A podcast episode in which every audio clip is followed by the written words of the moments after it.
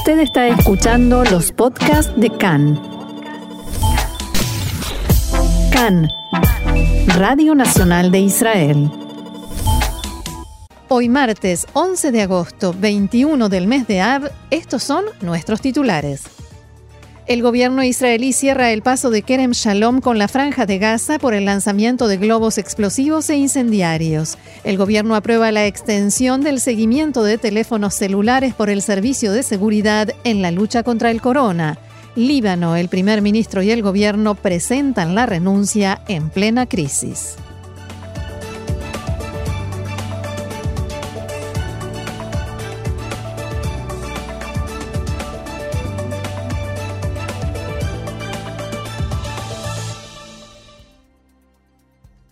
Vamos entonces al desarrollo de la información que comienza en el sur del país, donde sigue la tensión. Esta mañana se registraron dos incendios, uno cerca del kibutz Erez y el segundo junto al kibutz Oraner.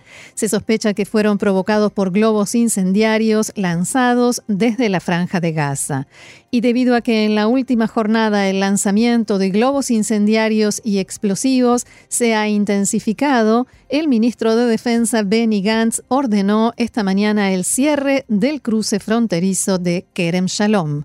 Horas antes, fuentes del grupo terrorista de la franja informaron al diario libanés Al-Akhbar que el ensayo llevado a cabo por Hamas ayer y del que informábamos en nuestro programa de ayer, en el cual lanzaron cohetes al mar, tiene la intención de transmitir un mensaje claro a Israel.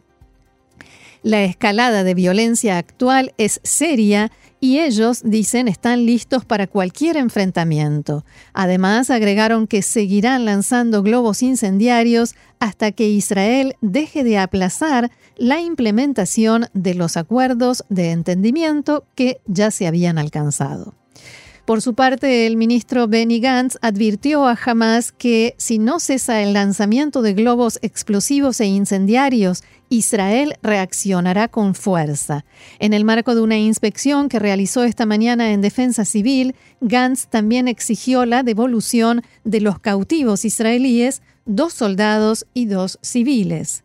Fuentes de Hamas, también citadas por el diario Al-Ahbar, se refirieron a estas declaraciones de Gantz y dijeron que las negociaciones se encuentran estancadas debido a que Israel no está dispuesto a pagar el precio y liberar a los terroristas que se encuentran presos, pero que ya habían sido liberados en el intercambio por el soldado Gilad Shalit en 2011 y fueron arrestados nuevamente y más de 20 incendios se produjeron ayer en la zona aledaña a la franja de Gaza en Israel. Los lugares afectados por el fuego fueron los kibutzim Nahal Oz, Beeri, Alumim, Ein y Kisufim.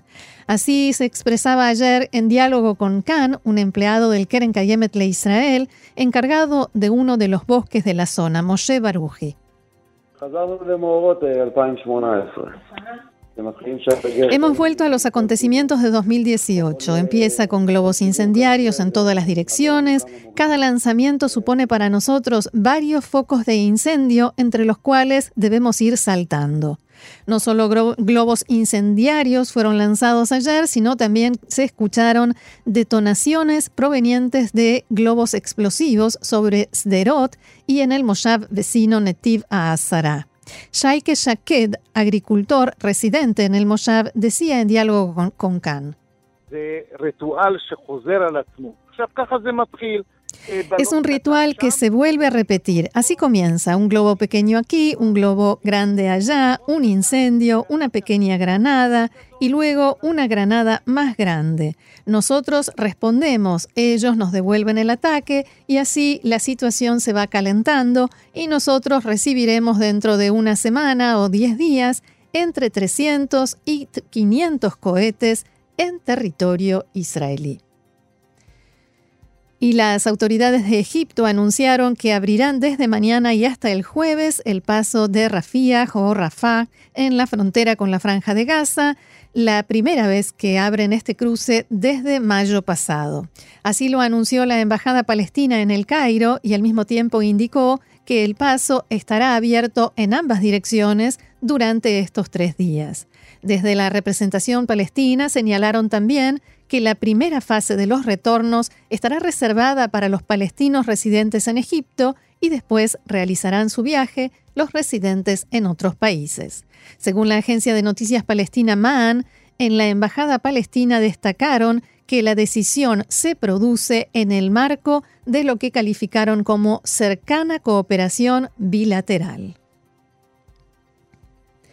Otro asunto, la Corte Suprema de Justicia aquí en Israel decidió ayer cancelar la orden de demolición de la casa del terrorista acusado de asesinar al combatiente de la unidad Golani, Amit Benigal, en la aldea Jabad en el mes de mayo.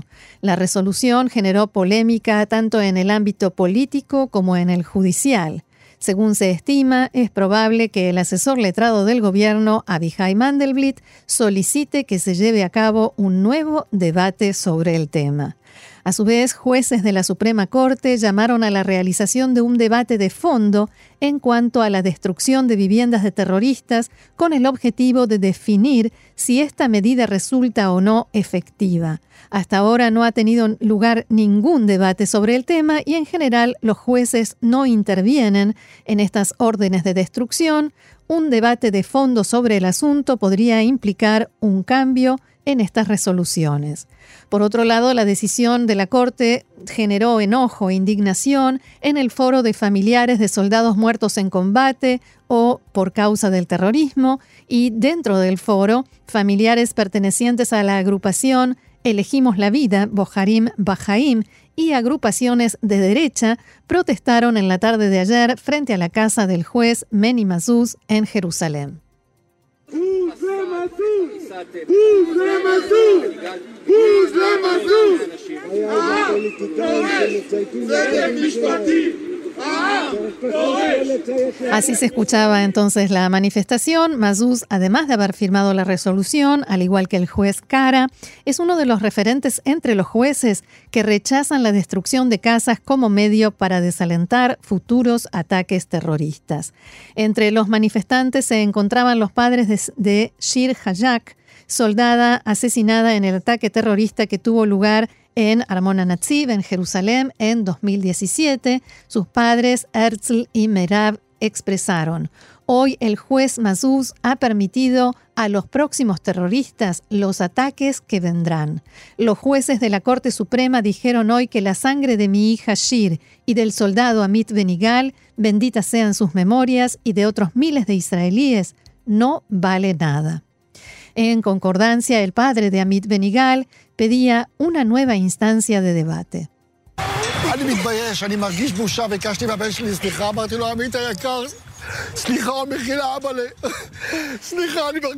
Con estas lágrimas, el padre de Amit dice, me avergüenzo, me avergüenzo, le pedí perdón a mi hijo, le dije, por favor, perdóname. Hoy han matado la disuasión. Yo le pido al primer ministro, al ministro de Defensa y al comandante del ejército de Israel, el comandante en jefe del ejército de Israel, ejército al cual mi hijo servía y defendía también al juez Masús y también al juez Cara. Yo pido que se abra un nuevo debate con más jueces. Por su parte, el juez Cara declaró al respecto que la política de destrucción de las casas de los terroristas debería disuadir la aparición de terroristas potenciales. Sin embargo, esta herramienta pasó de ser reservada para casos extremos a ser usada de forma frecuente, por no decir rutinaria, y la continuación de su uso implica un grave daño a personas inocentes y por tanto pasa a ser un castigo colectivo, palabras del juez Cara. La información ahora tiene que ver con el coronavirus. Según los datos actualizados por el Ministerio de Salud, se registraron hoy en la última jornada 1.641 nuevos casos de COVID-19, lo que suma un total de 24.714 pacientes con el virus en activo. Entre ellos, 381 se encuentran en estado grave y el número de fallecidos es de 619. El gobierno aprobó hoy la extensión del seguimiento y rastreo de teléfonos celulares de pacientes con coronavirus por parte del Servicio de Seguridad Nacional, el Shabak, por un lapso de tres semanas. La decisión deberá recibir la aprobación de la Comisión de Defensa y Relaciones Exteriores del Parlamento. El presidente de esta comisión, Zvi Hauser, declaró que en el caso de que el tiempo reglamentario de aislamiento, que es ahora de dos semanas, no se acorte por lo menos en dos días, la decisión podría ser no aprobada por la comisión.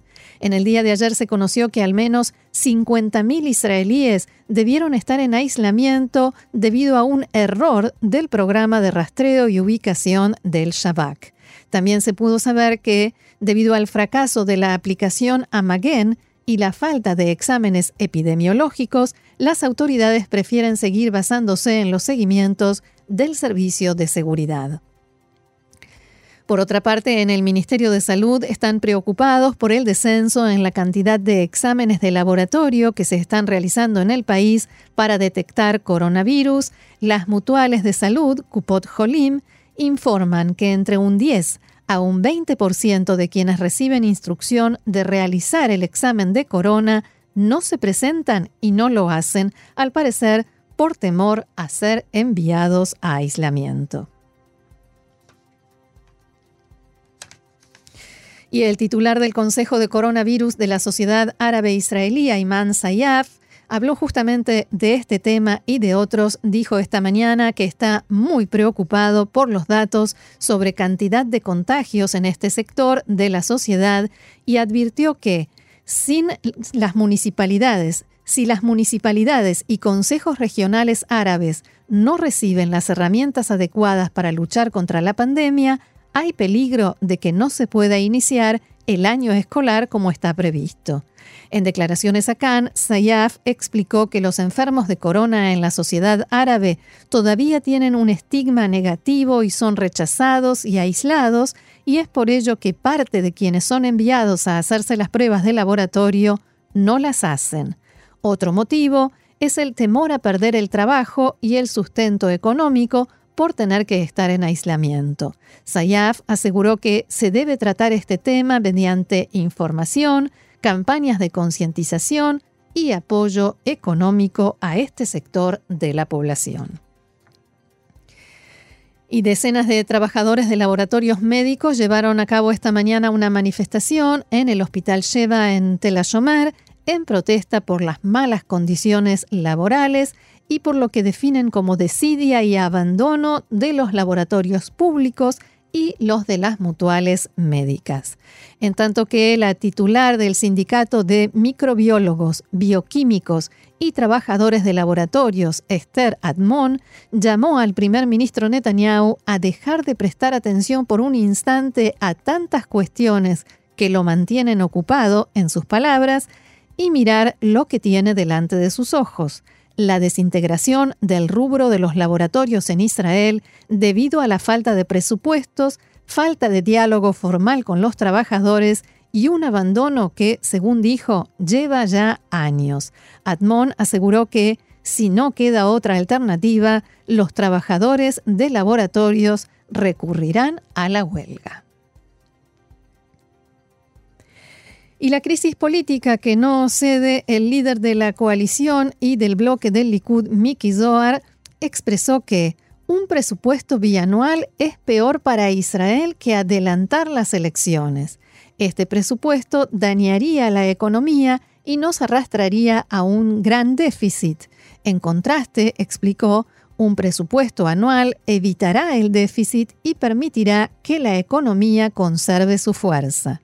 Zohar explicó que el Likud no ha respetado el acuerdo de coalición en este punto del presupuesto, ya que fue firmado antes, el acuerdo de coalición fue firmado antes de la segunda ola de contagios y desde entonces la situación económica ha empeorado.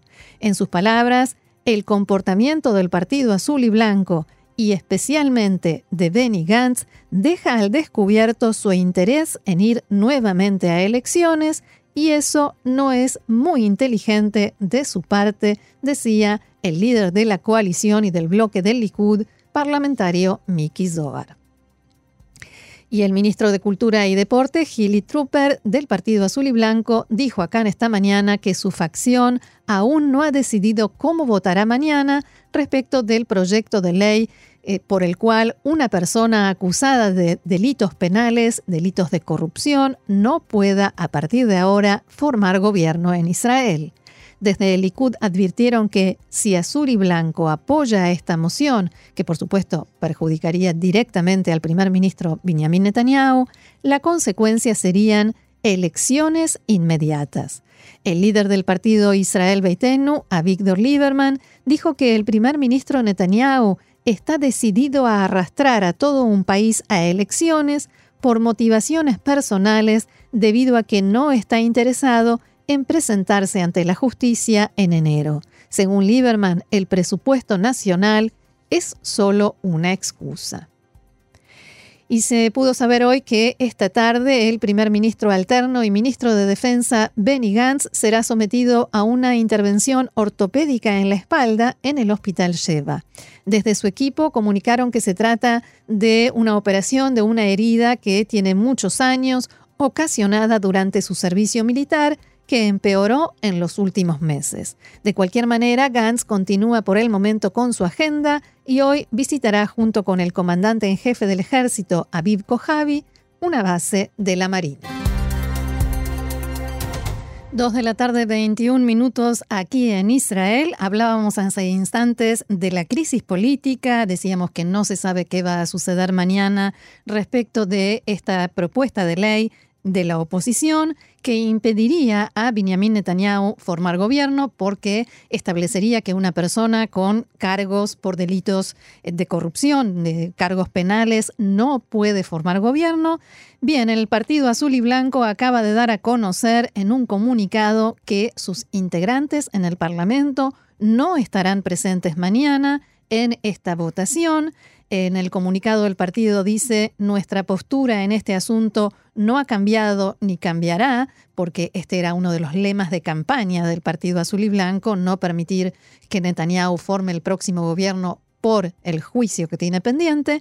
Nuestra postura no ha cambiado ni cambiará, dicen desde Azul y Blanco, pero en este momento se trata de un intento por socavar la estabilidad del sistema político completo y por tanto no estaremos presentes.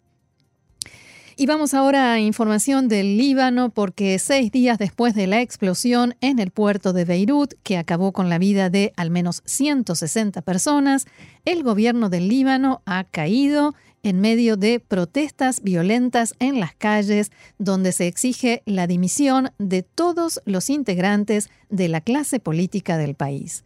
La explosión de casi 3.000 toneladas de nitrato de amonio que estaban almacenadas en el puerto de Beirut desde 2014 sin las debidas precauciones, se cobra ahora su precio político y nuevamente el país vive momentos de crisis, violencia y sobre todo incertidumbre. Ayer informábamos sobre la renuncia de tres ministros y los rumores de que el primer ministro también presentaría su dimisión y todo el gobierno. Así lo hicieron unas horas más tarde.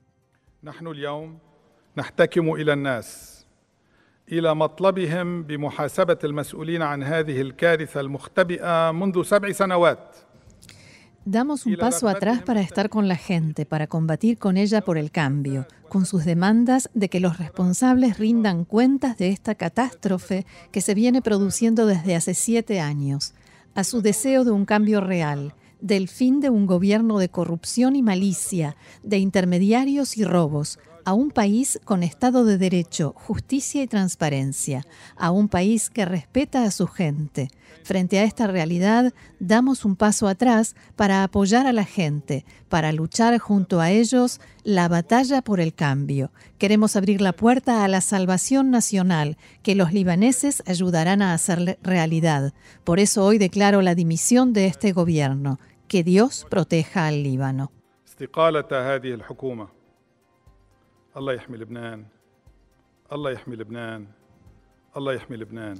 El primer ministro libanés hizo reiteradas alusiones al sistema corrupto y los que se aprovechan de él, pero sin mencionar ningún nombre ni acusaciones concretas, como suele suceder, y Diab responsabilizó de la catástrofe de Beirut a la clase política, que según dijo, lucha con todos los medios sucios y señaló que su gobierno, un gobierno tecnócrata, hizo todo lo que pudo por salvar al país, pero hay una gran barrera frente al cambio.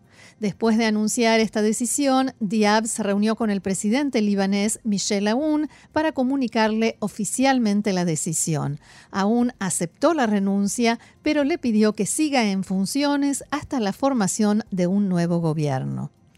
El presidente aún dio las gracias a Diab y a los ministros y les pidió que siguieran desempeñando sus funciones hasta que se forme un nuevo gobierno, indicó la presidencia libanesa en un mensaje en Twitter.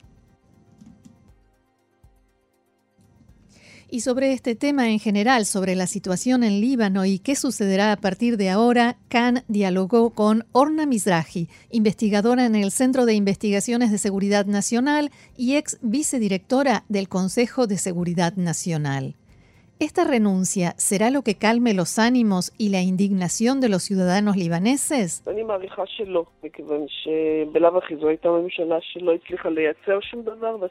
Yo estimo que no, porque de todos modos se trataba de un gobierno que no lograba crear nada, y las posibilidades de que se forme un gobierno mucho mejor son relativamente bajas porque tampoco los gobiernos anteriores lograron generar un cambio. Este era un gobierno con las manos atadas, manejado detrás de bambalinas por el bloque de Hezbollah y sus aliados de la facción cristiana, encabezados por el presidente Michel Aoun. Estaba compuesto por personas inexpertas, incapaces de cambiar algo.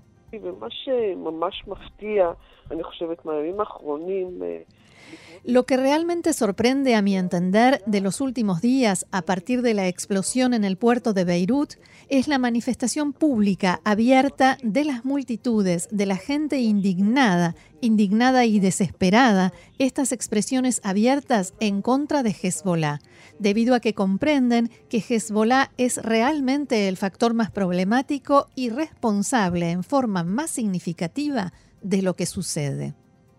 Lo que la gente quiere no es solo sacar del gobierno a Hezbollah, sino que desde hace tiempo viene pidiendo que se vayan todos. ¿Qué posibilidades hay?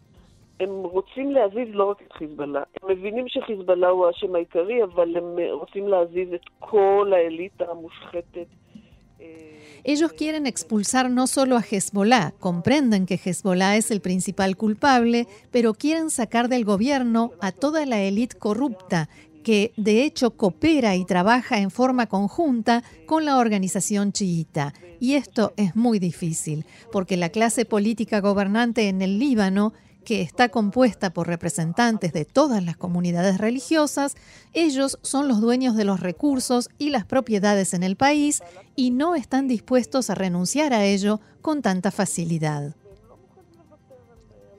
Respecto a qué puede suceder ahora, la experta dijo que no es seguro que realmente haya nuevas elecciones.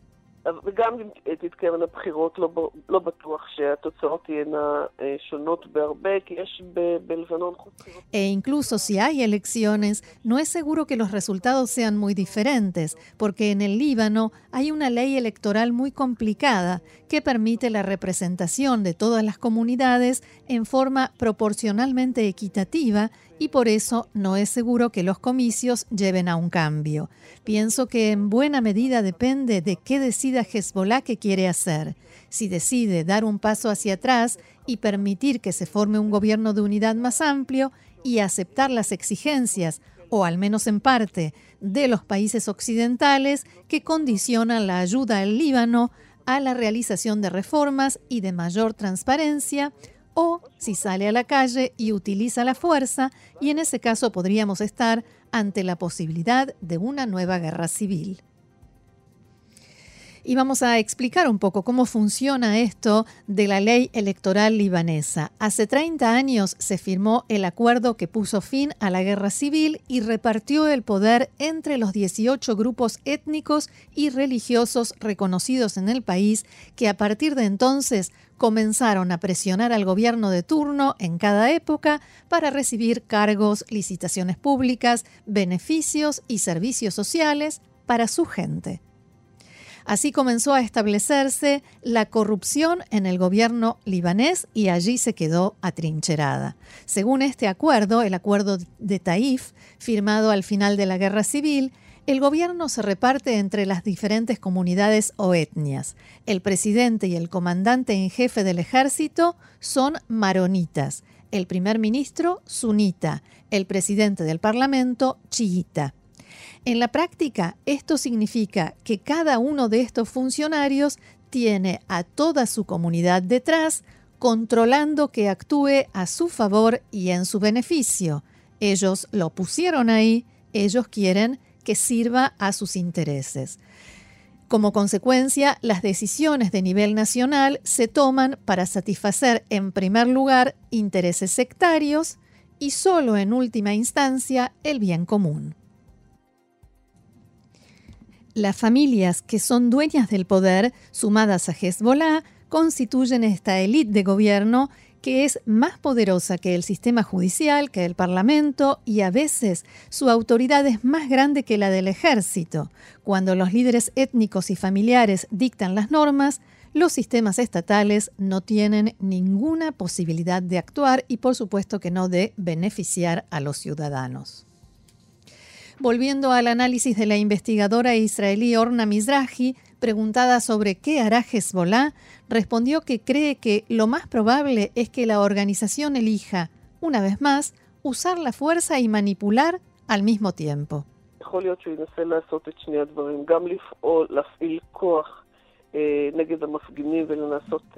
Es probable que Hezbollah intente hacer las dos cosas, tanto aplicar la fuerza contra los manifestantes e intentar aplacar las protestas sin entrar en una guerra civil, y esto es algo que logró hacer en el pasado, y al mismo tiempo, en paralelo, conducir procesos políticos que le resulten cómodos y convenientes.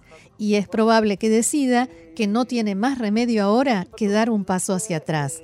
Lo que es seguro es que Hezbollah buscará la forma para que sus aliados tengan más protagonismo y así poder introducir a Irán dentro del sistema político libanés en detrimento de los factores occidentales que no se apresuran a dar ayuda mientras Hezbollah ocupe ese lugar visible y central. Y les voy a dar algunos ejemplos de cómo funciona esa corrupción de la clase política libanesa que mencionábamos recién en el año 2015 se produjo en el Líbano lo que se conoció como la crisis de la basura. Las calles de Beirut se llenaron de montañas de residuos mientras los políticos peleaban por la licitación pública para hacer algo con esos residuos y la gente salió a, a las calles de a cientos de miles a exigir que resolvieran la situación.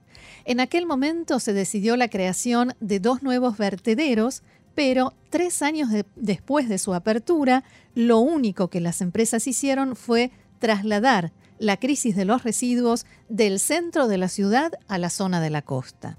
Según informó entonces el diario The New York Times, el primer contrato por 288 millones de dólares fue concedido a Jihad al-Arab, hermano del asesor del entonces primer ministro sunita Saad Hariri.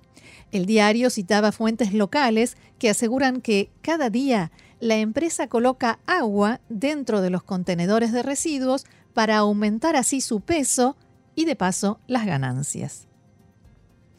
El segundo contratista fue Dani Juri, un empresario cristiano allegado al también cristiano presidente Michel Aoun y que recibió 142 millones de dólares. En este caso, inspectores independientes vieron a trabajadores de esta empresa arrojando residuos tóxicos al Mediterráneo. Las dos empresas rechazaron las, acusaciones, pero lo único que está claro es que después de que el Estado invirtió cientos de millones de dólares, el problema de los residuos sigue existiendo y se va agravando. Otro ejemplo, cuando se construyó en el Líbano un complejo turístico muy controvertido llamado Eden Bay, que se apropió de una parte de la última playa pública que quedaba en Beirut el año pasado, los libaneses casi no se, sorprendieron al enterarse de que el responsable del proyecto era yerno de Nabih Berri, presidente del Parlamento y principal líder chiita en el gobierno.